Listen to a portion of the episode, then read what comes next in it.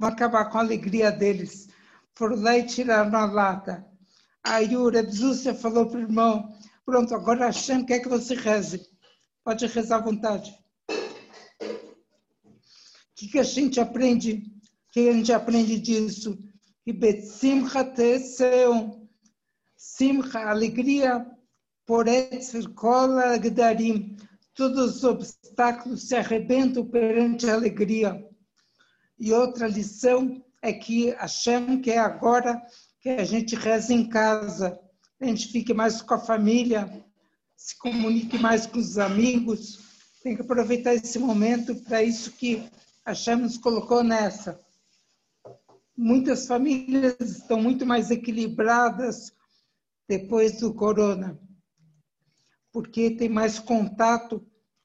O marido não precisa sair correndo atrás do próprio rabo, como o Reb Levi de Berditchev uma vez encontrou um ir correndo, ele falou, por que, que você está correndo? Eu estou correndo atrás da Parnassá. E quem te garante que ela não está atrás de você? Sucesso. Agora continue a aula que eu também quero escutar do meu filho. Escolher. Olha, coloca a voz. Olha, olha. Chicoia, Chicoia. Eu, eu, eu tava indo bem, eu podia aqui ficar só assistindo, agora me deu trabalho. Tá, tava indo bem. Ah, vai, mais uma história, mais uma.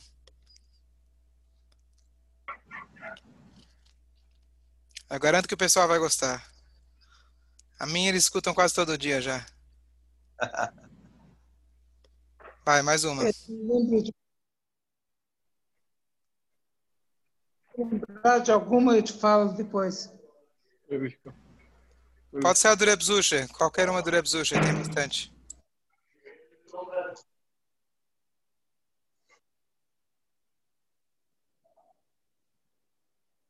Vai?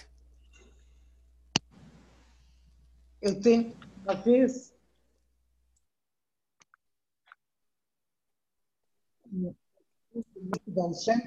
Volta um pouquinho, volta um pouquinho. Um aluno do Magdi que é o Rebbe, depois do Baal ele foi procurar o mestre e ele falou, eu tenho muitos problemas na minha vida, de parnassá, de família, muitos suras. Aí ele falou, eu não posso te ajudar, procura o meu aluno, o Reb Zusha, de Anipoli. Ele chegou, viajou até Anipoli e perguntou onde é que era a casa do Reb Zusha. Aí mostraram, era um casebre, uma favelinha. Bateu na porta e ele falou que, que, que ele estava precisando, que ele foi falar com o Magd, o Magd não poderia ajudar, que eu estava com muitos suras, ele falou para eu te procurar. Ele entrou, tinha umas crianças maltrapilhas, a esposa também, tinha só uma mesinha e uma cadeira. Aí ele falou, ele falou que como tinha tsuras, eu tinha que te procurar. Eu não posso te ajudar, não sei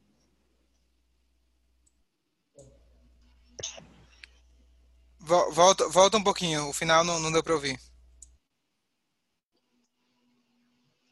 Quando ele falou isso para o Reb Zúcia, que vivia numa pobreza, pobreza máxima, com os filhos maltrapilhos, sem comida, num casebre, todos, todo esfarrapado, todo pobre. Tsuras, eu não sei o que é tsuras, Reb Zúcia. Escolher. Não sei se vocês conseguiram ouvir o final, o que ele disse. Deu para ouvir o final? Sim? Mais ou menos. Então, o que ele falou? Só aqui.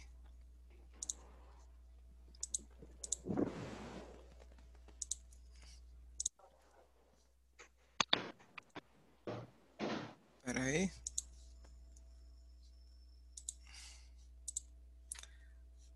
O que ele falou é que no final, quem pegou o começo da história? Ele tinha uma pessoa, ele foi no Magui de Mesrit, ele tinha muitos problemas de saúde, problemas de Parnassá, e aí então o Rebbe, o mestre, mandou ele no Rebzusha. E o Rebzusha não tinha nada, absolutamente nada. E ele perguntou, ele falou, olha, vim aqui aprender de você como né, passar a vida com alegria apesar de todos os problemas. Aí o Rebzusha falou, bom, acho que você se enganou, porque eu nunca tive problemas na minha vida. Escolher, muito bom. Bom, agora eu fiquei sem palavras. Bom, muito bom. Mudando de assunto, mas no mesmo assunto. Obrigado depois dessa introdução. É, aproveitar uma coisa que meu pai sempre fala, eu acho que é uma coisa que eu aprendi muito com ele, e é uma coisa que acho que cada um pode levar isso, aprender e fazer o mesmo. Meu pai sempre traz um, uma frase de que o início do ensinamento, das partes profundas da Torá, não é as explicações complexas, são as histórias. As histórias é a maneira que a gente aprende mais e a que mais grava. Então, meu pai nem sempre transmite uma parte profunda da Torá, não que ele não saiba, ele se esconde, mas ele sempre gosta de contar a história. E dessa forma a gente consegue transmitir muito mais. Então, às vezes, num shiur, eu falo por experiência, de que quando a gente fala, dizem que quando você conta uma piada, você não pode repetir nunca mais que as pessoas lembram. A história você pode repetir daqui um mês que ainda esquecem, né, depois de um tempo. O, o próprio estudo se pode repetir todo dia que ninguém nem ouviu. Não é o caso de vocês, para o Hashem, acho que todo mundo ouve, mas a, a ideia é que a história a gente grava toda a Torá ela é contada de uma forma de história. Apesar que a Torá vem nos dizer a lei, as leis, a conduta, sempre a Torá conta em forma de história. Então, realmente, é, é, a nossa tradição sempre foi passada através da história. Então, eu acho uma coisa muito, muito bonita que meu pai sempre faz. E é uma coisa fácil da gente lembrar. Às vezes a gente quer repetir alguma coisa de uma aula, quer repetir para alguém, para a família, para algum amigo, etc. Difícil. Se você conseguir pelo menos lembrar uma história, você com essa história você já conseguiu transmitir grande parte, se não todo, todo o ensinamento. Então, é uma coisa que prática, fácil, que cada um pode, pode começar a fazer. Muito bom. Sem dúvida é um orgulho ter um pai assim, né, Rabino? Baruch Hashem, com certeza. É maravilhoso. Com certeza, Baruch Hashem. Me fechou a câmera agora, mas tudo bem. Escolha, muito bom. Vamos lá, temos aqui alguns minutos, vamos estudar uma coisa. É, o que eu vou falar agora, na verdade, a data sobre o que eu vou falar já passou. A Torá nada é, é, nada é antiquado, mas o conceito que eu quero falar é extremamente pertinente na nossa vida. A gente teve é, já não faz o quê? Uma semana e meia atrás, a gente teve a data de 15 de Av. A gente explicou sobre o assunto. Eu queria pegar apenas um aspecto que ele é super curioso e dá para a gente aplicar todos os dias da nossa vida. O dia 15 de Av, quem lembra, só lembrar rapidamente, era o dia que as moças, as jovens saíam para dançar nos vinhedos e etc. E os jovens vinham lá e escolhiam o seu, eh, a sua esposa e assim por diante. Nesse mesmo dia 15 de Av, era um dia que acontecia, é, é, é, é, é, denominado, descrito na Mishnah, que esse era o último dia que as famílias traziam Korban Ha'etzim. Korban Ha'etzim significa o sacrifício das lenhas. O que significa isso? Não havia um sacrifício de lenhas. Todo sacrifício era ou de uma ave, ou de farinha, ou de um animal. Não tinha alguém que trazer sacrifício de lenha. Mas o, o conceito era de que uma vez que o templo consumia constantemente muita lenha, e em Israel conseguir lenha não era uma coisa fácil, haviam famílias, se não me engano eram sete, que elas se encarregavam de doar a lenha necessária para o ano todo para que o povo pudesse fazer os seus sacrifícios. Eles se dividiam, na verdade, em datas diferentes ao longo do ano que eles viam trazer essas lenhas. E uma vez que esse era um presente dado de todo o coração, era uma doação grande, era é, é, algo que todo o povo de Israel ia usufruir daquilo, aquele dia, para aquela família, eles celebravam como se fosse um Yom Tov. E a Mishnah conta para gente quem eram as famílias e qual data eles traziam. A última família, ela trazia no dia 15 de Av. E aí eles terminavam o ciclo anual.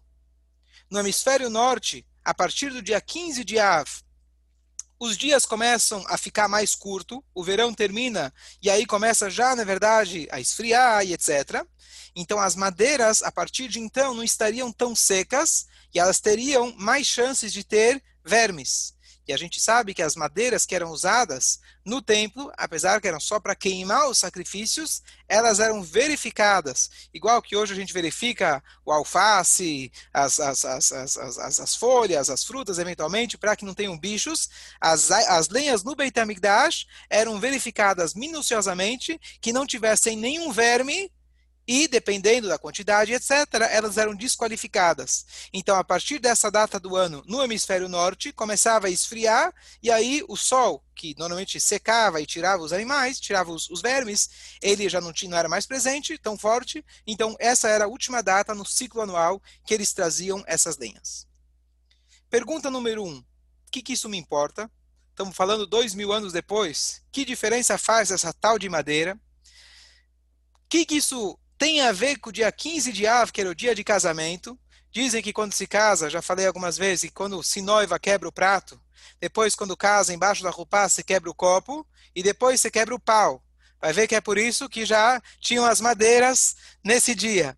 Mas talvez tenha uma explicação um pouco mais profunda para que as madeiras elas eram doadas nesse dia. Então vamos lá ver uma coisa curiosa. A Mishnah é extremamente precisa, concisa, resumida. E ela foi, na verdade, escrita pelo Rabi Nassi de uma forma que as pessoas pudessem lembrar, estudar elas de cor. Então, ele escreveu de uma maneira resumida. Cada detalhe, cada letra, cada palavra foi minuciosamente, precisamente colocada lá. Nessa Mishnah, onde ela descreve as famílias, começa uma discussão. Quem era a família? Quais eram os nomes das famílias? Possivelmente essas famílias, já na época, quando foi escrita a Mishnah, 300 anos depois, da, da, desculpa, ele escreveu no 90 anos da Era Comum, já fazia 20 anos pelo menos que o Beit HaMikdash tinha sido destruído, e muito tempo antes já tinham parado, inclusive, de fazer as oferendas no templo, então talvez as famílias nem existiam mais. Mas a Mishnah faz questão de tentar descobrir quem eram essas famílias e ela descreve qual tribo que era, qual era o, entre aspas, o sobrenome que elas tinham. E nesse dia 15 de Av, surge uma discussão qual era o nome. E o, a Mishnah conclui dizendo que o nome dessa família era Ben Patei Moav. Acho que era Patei Moav, não lembro a palavra exata. Ou seja, descendentes do povo de Moav. Uma coisa um pouco estranha. Número um, por que, que conta o nome da família, como eu falei? E número dois, quem era Moav? Moab, na verdade, era um povo inimigo do povo judeu. Quem lembra daquela história que o rei Balá contratou aquele Bilam para amaldiçoar o povo? Então, aquele rei que contratou era o rei de Moab. E da onde você tem judeus que são descendentes de Moab? Então, vamos tentar resolver todas as coisas de uma vez só. O que, que tem a ver os casamentos que eram feitos, os shidur que eram feitos no dia 15 de Av? O que, que tem a ver com essa família que doava madeira? Com o conceito de da palavra da família que eles vinham. E aqui vem uma coisa super interessante. Por que eles festejavam quando eles traziam as madeiras? A verdadeira explicação é a seguinte: quando a pessoa cortava a madeira, a doação que ele estava fazendo não era para a família dele, para os filhos dele. Ele estava fazendo uma doação que o povo inteiro iria se beneficiar disso. Algo super nobre. Número dois, eles não deixavam uma placa no Beit HaMikdash ou uma marquinha em cada uma das madeiras doada por família fulano. Número três, essas madeiras, inclusive, eram usadas para pessoas, indivíduos, indivíduos que precisassem trazer os seus sacrifícios individuais. Poderia ser um presente mas frequentemente eram, na verdade, sacrifícios que vinham pedir perdão por algo errado que elas fizeram. Como a gente comentou outro dia, havia o Korban Hatat, havia o Korban Asham, vários tipos de sacrifícios ligados com algo errado que a pessoa fez, consciente ou inconscientemente. Ou seja, a pessoa que fazia essa tzedakah, ele sabia que parte desse dinheiro não está sendo usado apenas para coisas, entre aspas, que lembram a Deus, coisas positivas e boas. Na verdade, ele está dando tzedakah, ele está dando uma ajuda para aquele cara que é pecador. Por isso, justamente, eles faziam uma festa. A, fest, a, a, a festividade celebrava o fato que nós podemos fazer uma tzedakah da forma mais nobre. Ajudar a pessoa que está sendo ajudada, no final das contas, não vai ser, não vai saber por qual família ela foi ajudada. Especialmente quando eles ajudavam alguém que você não tinha um interesse próprio, muito pelo contrário, aquela pessoa eventualmente era pecadora.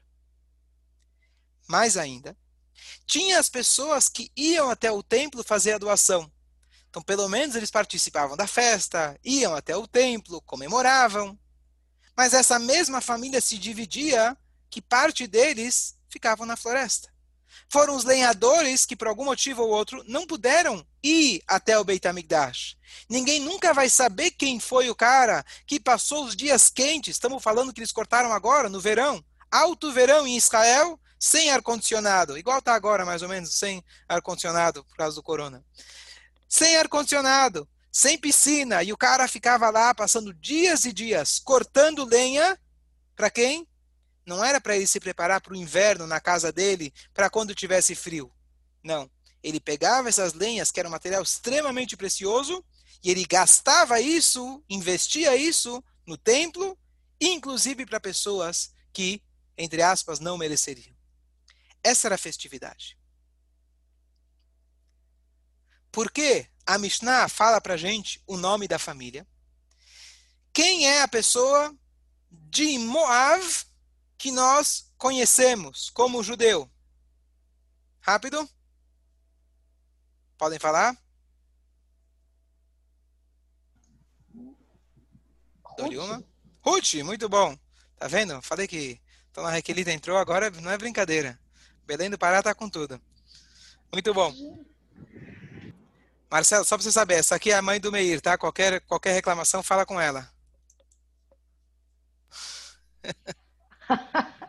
A gente não aceita reclamação. Ah, não? Não aceita de volta? Sobre... Não, do aceita Miguel, devolução? Não tem devolução? Não, não, do Miguel não. Tá vendo, Meir? Nem tua mãe. Nem tua mãe. Ok, muito bom. Voltamos aqui. Quem era da família de Moab? Era Ruth, a Moavita. Na verdade, inclusive, a Torá manda com que o povo de Israel, na época de Moshe, guerreassem contra o povo que amaldiçoou o povo, o nosso povo, que era Midiano, o povo de Bilam. Mas o povo que contratou Bilam, Deus fala: não, deixa eles de boa, deixa eles aí. Por quê? Porque depois vai sair Arut. Ou seja, Deus poupou um povo inteiro malvado, perverso, que queria nos destruir, simplesmente porque anos depois iria vir alguém de lá, chamada Ruth, que dela iria vir o David Amelech. Quem foi Ruth? Ruth, eu já dei alguns shurim a respeito dela, talvez eu tenha até a gravação. A Ruth, na verdade, quem lembra da história, a gente lê em Shavuot, na verdade, a Megillah de Ruth, mas na verdade a sogra dela, Naamá, Naomi, ela, na verdade, ela era casada com um homem chamado Elimelech. Esse Elimelech era um homem muito rico, ele saiu de Israel porque tinha fome. E ele foi para os campos de Moab. Lá ele pensou que ele ia conseguir aplacar a fome dele. As, os dois filhos dele, Machlon e Quilion, se casaram com duas moças moabitas e, entre aspas, se assimilaram. Deus não gostou, Elimelech morreu, Machlon e Quilion morreu. Sobrou a sogra com as duas noras e a sogra vira depois de muitos anos e fala para as noras: vão embora, sigam suas vidas. Eu já sou velha, quero voltar para minha casa, para meu país. Vocês sigam suas vidas, vocês são jovens moabitas. E a Ruth, ela fala aquela famosa frase: aonde você for, eu vou. Aonde você for enterrada, eu serei enterrada. O seu Deus é o meu Deus. O compromisso que ela teve com Hashem, com a sogra. Inclusive, quando ela chega em Israel, tem toda aquela história e a sogra manda ela fazer atos estranhos, entre aspas. E ela segue cegamente, ela faz exatamente o que a sogra queria, simplesmente por um interesse genuíno, verdadeiro, autêntico e sincero, dela querer a verdade. Não por interesse próprio, ela teria uma vida muito mais promissora em Moab. Ela abriu mão disso e ela foi para Israel, onde tinha fome. Ela foi com uma sogra velha, que agora era pobre, e ela abriu mão de tudo isso pela sinceridade, pela vontade autêntica dela de buscar pela verdade. Fazer a coisa certa, porque a coisa é certa, não por nenhum tipo de interesse. Por isso, o Talmud pergunta quem era essa família. Quem é essa família tão digna que ela está disposta a passar dias e dias, se possível até meses, na floresta cortando lenha para doar para alguém que eles não conhecem, para alguém que é pecador? Algum gene, alguma genética especial, DNA eles têm, que permitiu com que essa família pudesse ter tanto altruísmo. Diz para a gente a Mishnah, eles eram descendentes de Moav, de Ruta Moavia. E daí que eles tinham essa característica tão especial. Próximo ponto. O mesmo Talmud fala para gente que não haviam dias felizes para o povo de Israel, como o dia 15 de Av, que é o dia que a gente está discutindo, e Yom Kippur. Yom Kippur, porque é o dia do perdão. Qual é a essência do perdão? Falamos hoje de manhã. Qual é a essência de eu chegar para Hashem, depois de tantas vezes que eu errei, continuei errando e errei de novo, e eu falo para Hashem, me perdoa. A essência é, da essência da chuva, o segredo da chuva é que nós temos uma ligação intrínseca com Deus. É parte da nossa essência.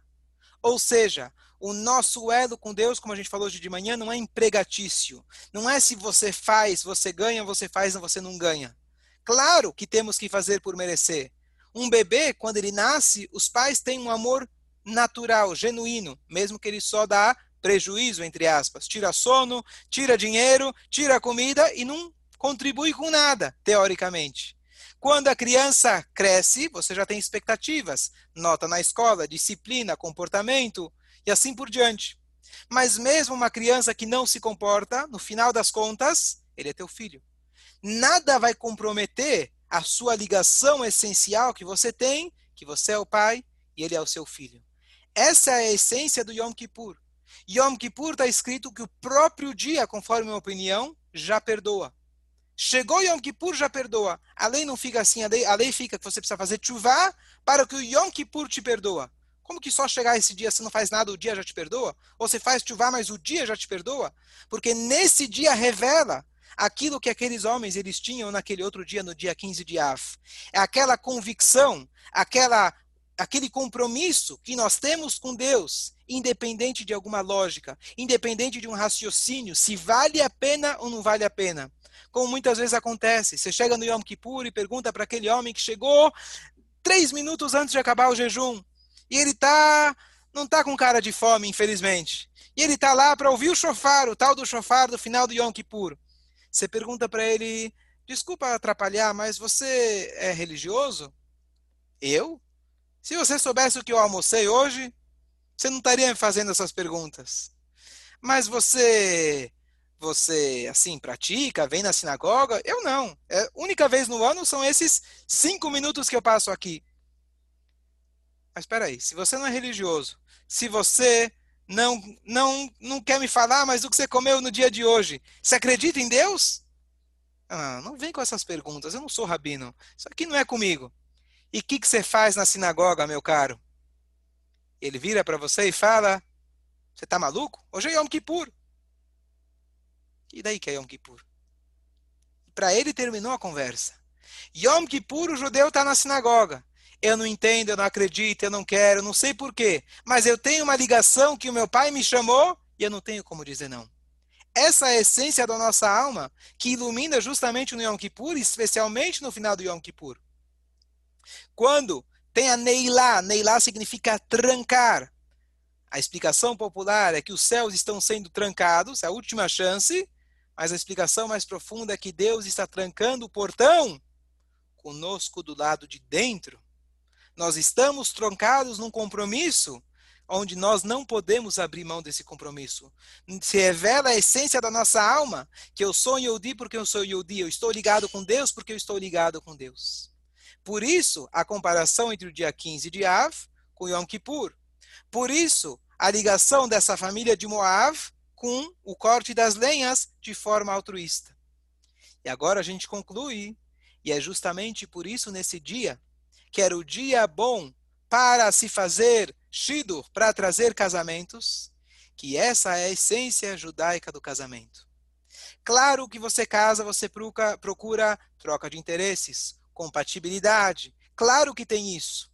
Mas a essência do casamento, quando alguém se casa da forma judaica e autêntica, aonde ele sabe que quando eles se unem embaixo de uma rupá, é um reencontro de duas almas, a partir de então, o meu compromisso com você não é interesseiro. O meu compromisso não é eu vou dar lenha para quem merece. Eu vou dar lenha se eu vou colocar a minha placa. Eu vou fazer as compras se você me fizer a janta. Eu vou trabalhar se você em casa limpar a casa. Não, não, não, não. Se você começa desse jeito, a coisa não vai ficar legal. Não é uma troca de interesses. Casamento significa, significa um compromisso igual de um pai com um filho. Tem as suas detalhes, peculiaridades que são diferentes, mas a ideia que a gente enxerga um casamento como uma reconexão, uma religação, aonde a troca de interesses é como um pai e um filho. Claro que você tem interesses, claro que você tem expectativas, mas não é isso que gera o casamento. Trazendo isso para o nosso dia a dia. Nós temos na Torá vários momentos onde a Torá fala, olha, se você fizer a mitzvot, se você comportar bem, eu vou te dar chuva, vou te dar dinheiro, você vai comer, você vai te satisfazer. Se você não fizer, diz a paraxá dessa semana, oi Vaismir, tá certo? E muita gente, numa forma, digamos assim, interesseira, prática, eu quero ter uma vida boa, eu quero ter garantia que vai dar certo, acredito em Deus, então, eu faço a minha parte e Deus, por favor, está atrasado, eu não recebi o salário ainda, eu fiz minha parte, faz favor. Justo, justo, não tem problema. Deus prometeu, ele tem que cumprir.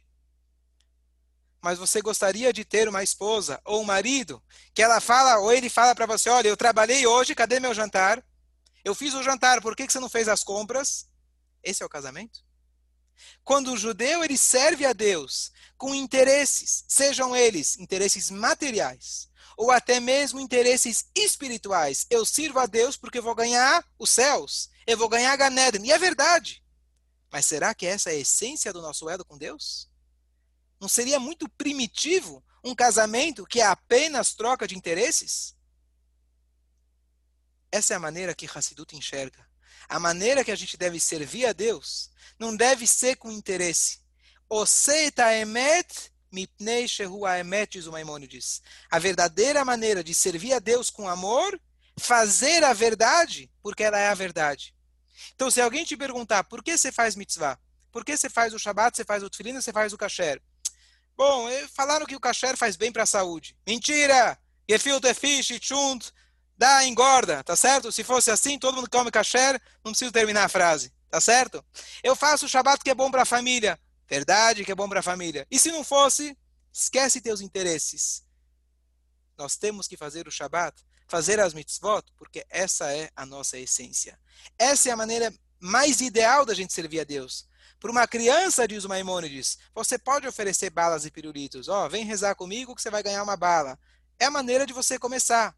Mas você espera que uma, um adulto, quando ele vai para a faculdade, a mamãe fala: olha, vai na faculdade que depois eu vou te dar, levar a passear. Você espera que sozinho ele já entenda a importância dele estudar, dele trabalhar, dele crescer e assim por diante. Essa é a expectativa que a, gente, a Hashem tem da gente. Então, como, estamos agora entre essas datas, 15 de Av, quando os dias já começam a se encurtar. E a gente já começa, na verdade, agora, se preparar logo mais esse Shabbat para o Elul, que é o preparo para as grandes festas do Rosh Hashanah, Yom Kippur e assim por diante. Lembremos que todo o intuito, lembrando aquilo que a gente falou de manhã, quem não escutou, depois eu mando a gravação, Blineder, a ideia da chuva é a gente perceber que a nossa essência é Hashem. Judaísmo a gente não faz por interesse. Da mesma maneira que o casamento não deve ser interesseiro. Da mesma maneira que a chuva não é interesseira. Da mesma maneira que o cara cortava a lenha, ele estava fazendo isso de forma totalmente altruísta. Esse é o segredo. Por isso, a Ruth ensina para gente como dando um exemplo para nós, David Melech Israel, Chai Vekayam, o rei Davi, ele continua vivo e eterno, porque nós devemos aplicar isso todos os dias nossa vida. Tentar ser um pouquinho mais. Claro, sejamos honestos, não é algo simples e fácil, mas se a gente estudar, lembrar disso a cada dia, isso vai dar para a gente uma vida muito melhor. A gente vai servir a Deus melhor, teremos melhores relacionamentos e Bezrat Hashem, vamos ver o David Amelech com a gente, com Mashiach Tzidkenu ainda hoje. Amém.